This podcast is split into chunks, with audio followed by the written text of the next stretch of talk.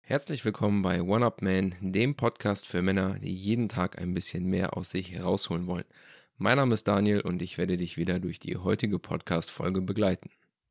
Wie der Titel schon erahnen lässt, dreht sich die heutige Folge um das Thema Bier und ich möchte dir heute erklären, weshalb Bier das unmännlichste Getränk überhaupt ist, wenn wir uns anschauen, was bei dir im Körper passiert und woher überhaupt diese ganze Story kommt dass Bier so ein männliches Getränk ist.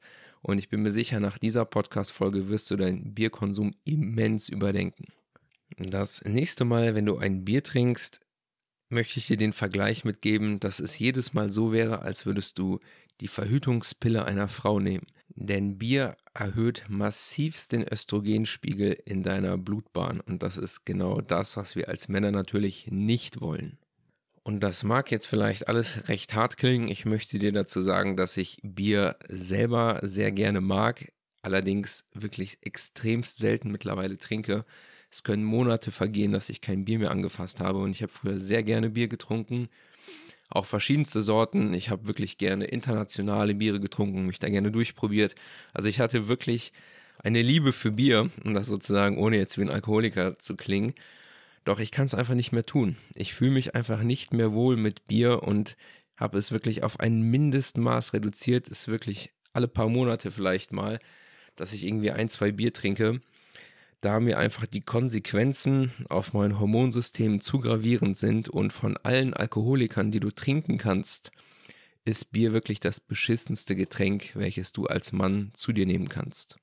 Doch wir wollen mal kurz darauf eingehen, weshalb Bier überhaupt seinen Ruf hat, so ein männliches Getränk zu sein und was sich im Laufe dessen verändert hat, warum es das einfach nicht mehr ist. Denn Bier, so wie es früher zubereitet wurde, heißt vor 1487. Warum dieses Jahr so entscheidend ist, wirst du gleich verstehen war Bier tatsächlich ein Getränk, was zum Beispiel auch eine Art Kampftrunk war, was Leute wirklich getrunken haben, um aggressiv zu werden, geil zu werden, auch sozial zu dominieren und deshalb hat Bier so einen Ruf als so ein männliches Getränk erhalten, allerdings vor 1487. Was 1487 passiert ist, ist, dass das deutsche Reinheitsgebot entwickelt wurde, was das Bierbrauen massivst verändert hat, so dass das Bier, was wir heute trinken, nicht mehr mit dem ursprünglichen Bier zu vergleichen ist. Was in den alten Bierrezepturen drin war, kann ich dir leider selber nicht sagen. Höchstwahrscheinlich irgendeine Kombination von irgendwelchen anderen Stoffen, die dazu geführt haben, dass wahrscheinlich sogar eher dein Testosteron geboostet wurde, anstelle dessen, was nach der Entwicklung des deutschen Reinheitsgebotes passiert ist. Ich habe mal eine Pflanze, die höchstwahrscheinlich verwendet worden ist, ist wahrscheinlich Rhodiola rosea, vermutet man zumindest. Das ist so eine Pflanze, die wächst in der Sibirienregion oder auch sehr im Norden verbreitet, wird häufig auch als der sibirische Ginseng bezeichnet. Werde ich auch mal eine Podcast-Folge zu machen. Ist ein sehr interessantes Nahrungsergänzungsmittel, was ich auch seit längerem nehme, was dir wirklich einen gewissen Boost gibt, findet man häufig auch in irgendwelchen Pre-Workout-Getränken, also so Getränken, die du vor dem Pumpen benutzt. Also wirklich spannende Substanz und da gibt es halt Vermutungen, ob die früher Teil dessen gewesen sein könnte. Also halten wir fest, die Geschichte des Bieres rührt höchstwahrscheinlich daraus, dass das Bier früher wirklich Eigenschaften hatte, die dich als Mann irgendwie euphorisiert haben und dich haben stark fühlen lassen, hat allerdings nichts mehr mit dem heutigen Bier zu tun, Du musst bedenken, ein Großteil der Brauereien war natürlich in der Hand von Klostern. Also es gab viele Klosterbrauereien. Und durch das deutsche Reinheitsgebot hat sich etwas verändert, so dass das Bier, welches verkauft wurde, ausschließlich nur noch aus der Kombination Hopfen, Wasser und Malz bestehen durfte. Und somit hatte quasi die Kirche das Monopol über das Bierbrauen. Und was man natürlich man vermutet natürlich, ist jetzt auch ein bisschen Spekulation, dass die Kirche natürlich keine starken Männer haben wollte, die Widerstand gegen die Macht der Kirche leiten und somit eventuell ein Getränk kreiert wurde, was dazu führt, dass Männer eher weiblicher werden. Das mag jetzt vielleicht für dich erstmal komisch klingen, Gleich, wenn wir in den hormonellen Part einsteigen, wirst du es auch besser verstehen. Und du wirst danach auch verstehen, warum die besagte Biertitte oder der Bierbauch wirklich eine hormonelle Veränderung ist. Diese Biertitte ist nicht reines Fett, es ist wirklich hormonelles Drüsengewebe, was sich da entwickelt hat, was im Medizinjargon Gynäkomastie genannt wird und was wirklich irreparabel ist. Der einzige Weg, das wieder wegzubekommen, wäre durch eine OP wirklich dieses Brustdrüsengewebe entfernen zu lassen. Das heißt, die Männer mit der Biertitte, tut mir leid, falls dich das betrifft, du kannst die mit einer Diät nicht mehr wegkriegen. Du hast wirklich Brustdrüsengewebe entwickelt durch deinen regelmäßigen Bierkonsum. Der einzige Grund, warum Bier heute noch Männer aggressiv macht, ist natürlich der Alkoholinhalt. Alkohol generell ist natürlich nicht sonderlich gut für dein Hormonsystem, doch Bier ist davon einer der beschissensten, was mit dem Hopfen zu tun hat.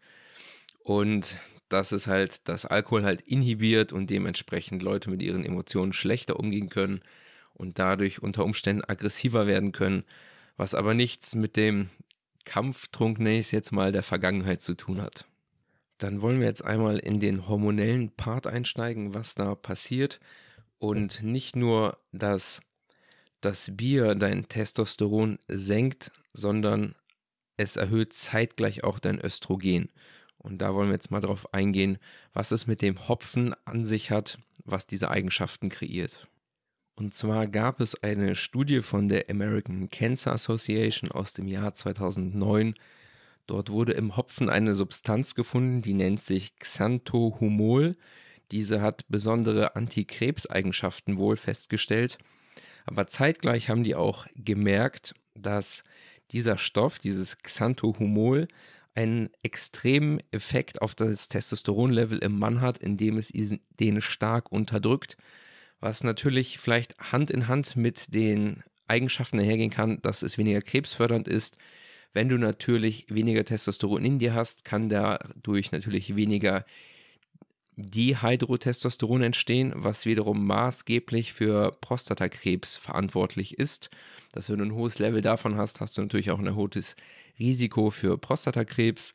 Allerdings muss man sich die Frage stellen, ob man hier wirklich eine Substanz konsumieren möchte, die dein Testosteronlevel generell sinken lässt. Denn wenn du ein schlechtes Testosteronlevel hast, hast du natürlich auch andere Probleme. Du hast eine erhöhte Gewichtszunahme, du hast weniger Muskelmasse, und auch deine kognitiven Funktionen sind beeinträchtigt, wenn du keinen guten Testosteronpegel in dir hast. Das heißt, du fühlst dich müde, abgeschlagen, antriebslos. Also dieses Hormon ist unglaublich wichtig für den männlichen Körper, weshalb ich das mit dem Biertrinken mittlerweile so ernst nehme. Des Weiteren wurde im Hopfen ein Phytoöstrogen gefunden. Abgekürzt heißt es 8PN. Ich spreche es nicht aus, ist zu komplizierter Zungenbrecher. Und dieser Stoff wurde zum Beispiel damit in Verbindung gebracht, dass die Frauen, die den Hopfen per Hand früher geerntet haben oder auch wenn man es heute tun würde, dass dieser Stoff so extrem östrogenlastig ist, dass es den Zyklus der Frau beeinflusst und durcheinander bringt. Also die müssen es nicht mal trinken, allein der Hautkontakt des Hopfens hat ausgereicht, um bei Frauen eine Zyklusstörung zu verursachen, da das Phytoöstrogen den Körper der Frau so beeinflusst hat, dass eine Rhythmusstörung entstanden ist, was die Menstruation angeht. Des Weiteren sind diese Phytoöstrogene, was einfach nur heißt, ein östrogenartiger Stoff aus einer Pflanze, der bei uns im Körper auch interagieren kann. Auch du als Mann hast Östrogenrezeptoren, zum Beispiel in deiner Brust. Das heißt, du konsumierst jetzt viel Bier, hast dort dementsprechend Hopfen drin, hast dort dieses Phytoöstrogen. Dieses dockt an deine Östrogenrezeptoren an und stimuliert natürlich deren Aktivität, so dass es dazu kommt, dass du wirklich Brustdrüsengewebe entwickelst. Das ist quasi der Aspekt des Hopfens. Des Weiteren ist natürlich auch Alkohol selbst ein immenser Testosteronkiller, was unter anderem damit zu tun hat, dass das Trinken von Alkohol ein Enzym in der Leber, welches P45 abgekürzt heißt, herunterfährt und dieses Enzym, das P45, ist mit dafür verantwortlich, dass Östrogen in deiner Leber verstoffwechselt wird und wenn du dieses Enzym durcheinander bringst, kann deine Leber quasi nicht mehr richtig das Östrogen aus deinem System verstoffwechseln und herausleiten oder abbauen in andere Substoffe. Das ist jetzt zum Beispiel eine Eigenschaft, die Alkohol generell betrifft, egal welche Form du jetzt trinkst. Doch wenn du Alkohol trinken möchtest, dann würde ich dir persönlich zu etwas raten, was möglichst klar ist, also ein klarer Schnaps, ob es jetzt irgendwie ein Whisky ist, ein Wodka oder ein Uso. Ich persönlich, wenn ich Alkohol trinke, trinke ich tatsächlich vorzugsweise Whisky und die, sag ich mal, die Liebe für Bier, die ich hatte mit all ihren verschiedenen Sorten, habe ich quasi jetzt in eine Liebe für Whisky umgewandelt, um hier dem Hopfen aus dem Weg zu gehen. Was allerdings nicht heißt, dass ich täglich Alkohol konsumiere. Auch da kann es wirklich mal passieren, dass ich mal ein, zwei Wochen gar keinen Alkohol getrunken habe. Und insbesondere an Trainingstagen, wenn du im Gym warst, würde ich dir echt gerne von Alkohol abraten. Zum einen, weil diese genannten Effekte natürlich dein Testosteronlevel senken und wenn dein Testosteronlevel gesenkt ist, dann hast du natürlich weniger die Möglichkeit, von diesem Training zu partizipieren. Des Weiteren senkt Alkohol generell, egal ob Bier oder ein anderer, die Proteinbiosynthese. Und gerade wenn du trainiert hast, möchtest du natürlich, dass die möglichst weit oben ist, damit jetzt natürlich auch dementsprechend die Muskelmasse aufgebaut werden kann. Also probier mal zu schauen, ob du wirklich das Bier loswerden kannst, auch alkoholfreies Bier, denn es geht hier wirklich um den Hopfen. Geh diesem Hopfen aus dem Weg, wenn du kannst. Und es ist natürlich erstmal eine Umgewöhnung und wie gesagt, ich trinke auch zwischendurch mal ein Bier, aber es ist wirklich echt selten geworden. Man kann wahrscheinlich an einer Hand abzählen, wie viel Bier ich in einem Jahr mittlerweile trinke. Und das war auch ein immenser Einschnitt für mich, doch als mir das hier klar war und ich einfach wusste, das Bier hilft mir nicht an meiner besten Version zu arbeiten, vorwärts zu kommen, natürlich sowohl mental als auch körperlich, habe ich entschlossen, für mich das Bier auszuradieren und mein Alkoholkonsum generell ist recht weit unten, würde ich sagen. Also schau mal, ob du das Bier loswerden kannst und falls nicht, dann absolut nimm dir einfach diszipliniert vor, zumindest wenn du im Gym warst, an diesen Trainingstagen kein Alkohol zu konsumieren. Es wird dein Training auch, auch auf ein neues Level heben und du wirst auch merken, du wirst vorwärts kommen. Es bringt dir nichts, wenn du Samstagmorgens pumpen gehst und dann abends irgendwie feiern gehst, dick säufst, eine verkaterte Nacht hast, dein Körper hat gar keine Zeit und Ressourcen, sich zu reparieren, sodass deine Gains, die du eigentlich haben wolltest, einfach nur verschenkt sind. Also das würde ich mir auf jeden Fall zu Herzen nehmen. Dann will ich an der Stelle auch zum Ende kommen. Ich hoffe, dir einen guten Überblick gegeben zu haben, weshalb du Bier aus dem Weg gehen solltest, weshalb Bier das schlechteste Getränk für Männer überhaupt ist und teile diese Folge auf jeden Fall mit anderen Männern. Ich denke, dem Großteil ist überhaupt nicht klar, was sie sich da für ein scheiß Getränk jeden Tag reinpfeifen. Die klassischen Feierabendbiertrinker. Falls du dazugehörst, tut es mir leid für dich, solltest du überdenken, ob du das wirklich willst, ob dich das weiterbringt.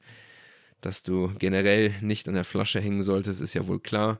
Und vielleicht kannst du dein Feierabendbier auch noch ausradieren und vielleicht nur noch zu seltenen Anlassen mal ein Bier trinken.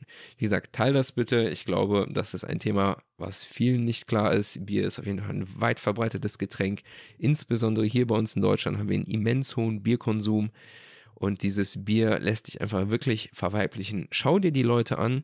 Du weißt ganz genau, was ich meine, wenn du diese Bierbäuche und Biertitten siehst, was wirklich einfach dazu führt, dass zu viel Östrogen, Phytoöstrogen auch in diesem Fall, bei diesen Männern vorliegt, eine Disbalance zwischen Östrogen und Testosteron entsteht. Das Östrogen fördert natürlich auch eine Wasser- und Fetteinlagerung, weshalb du auch diese Bierbäuche siehst, die ja wirklich recht fest zum Teil auch sind, weil es hier nicht nur um reines Fettgewebe geht. Natürlich ist da auch viszerales Fettgewebe mit drin, dass die Organe verfetten, die Leute sich ihre Leber kaputt machen keine Frage, aber das Östrogen führt natürlich dazu, dass die auch Wassereinlagerung haben, eine echte Biertitte kriegen und wenn du das nächste Mal diese spitzen Biertitten siehst, dann weißt du ganz genau, der Typ ist nicht fett, der hat wirklich Brustdrüsengewebe entwickelt und allein das streckt mich ausreichend davon ab, dass ich denke, diesen Scheiß will ich in mir nicht haben. Das soll es gewesen sein an der Stelle. Ich bedanke mich wie immer für deine Aufmerksamkeit. Einen schönen Tag dir noch. Bis dahin und ciao.